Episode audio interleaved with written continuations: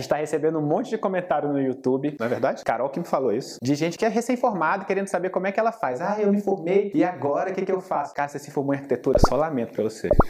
Não, brincadeira, olha só. Vou fazer o seguinte: vou te falar como é que você vai se posicionar no mercado, tá? Então a gente vem falando para todo mundo definir qual é o nicho que gosta mais de atuar e trabalhar o seu marketing em cima desse nicho, essa coisa toda. Mas isso tem uma exceção quando eu falo isso: o recém-formado. Por quê? Cara, você não sabe ainda todas as coisas que você pode fazer, todas as coisas que você gosta. Você pode gostar de um nicho A e do nicho B, às vezes você nem gosta, você não conhece um outro nicho e vai achar ele legal também. Então eu acho que o recém-formado tem que dar uma experimentada primeiro, sabe? E aí é legal você ter parcerias com outros arquitetos, você não precisa trabalhar sozinho, tá? Você pode fazer trabalhos para outros arquitetos que já estão formados há mais tempo, que você vai conhecendo um pouco mais sobre aquele nicho. Então vai explorando um pouquinho sobre isso, para você poder entender qual é o lugar que você vai acabar gostando de trabalhar mais, tá? Se você tiver algum outro emprego, eu sugiro o seguinte, forma um colchão financeiro, assim, junta uma graninha, tá, lá naquele trabalho, até você abrir o teu escritório. Quando eu abri o meu escritório, eu fiz isso. Eu juntei dinheiro que dava para sustentar seis meses. O primeiro cliente apareceu com seis, seis meses depois, o dinheiro já tinha acabado. Mas imagina se não tivesse isso. Então junta uma grana, tal, vai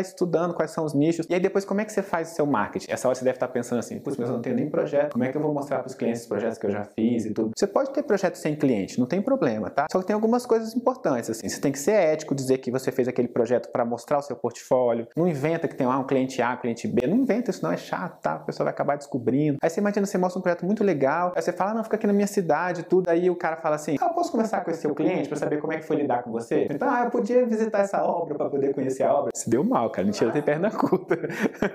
Só lamento para vocês falar isso. Então, vai lá, faz alguns projetos fictícios, faz 3D. Agora, sabe o que, que eu sugiro? Faz um projeto inteiro. Detalha ele, faz lá como é que é mapeamento de piso, esquadria, porque na hora que você for apresentar uma proposta, você vai mostrar quais são todos os passos que você vai desenhar, porque senão o cara pode achar só que você é um bom de lançar ideia, sabe? E aí, deixa isso, põe isso no teu site, sabe? Vai, vai aos poucos, vai aparecer um monte de parente querendo te contratar, né? E aí você tem que saber falar não para algumas pessoas. A gente tava discutindo isso aqui ontem no, no escritório, né? Carol não é arquiteta, a irmã dela é arquiteta e ela disse que a irmã dela vai fazer projeto pra ela de graça. E a gente tava falando aqui que a gente só faz projeto de graça para pai, mãe e irmão, né? Mais do que isso, cara, é difícil. E aí, o que, você vai falar pra pessoa? Fala, não, olha, eu te, te dou um conselho, eu te fa faço um carinho, te dou um cafuné, tal, mas ideia, projeto, eu vivo disso, eu tenho que te vender, tá? Se a pessoa falar pra você assim, pô, mas sou seu amigo e tudo, aí você vai falar assim, cara, é o seguinte, eu preciso cobrar dos meus amigos, porque os meus inimigos vão procurar os amigos deles, não vão procurar os inimigos deles. Então eu preciso cobrar dos meus amigos, preciso viver disso, tá? Você vai passar por isso com certeza absoluta, tá? Mas cobra dos seus amigos. Deixa muito claro que você passou lá 5, 6 anos para poder virar arquiteto, para poder viver disso. E não é brodagem, não. O cara vai te pagar uma cerveja, tal, nada disso. Você tem que fazer projeto para essas pessoas.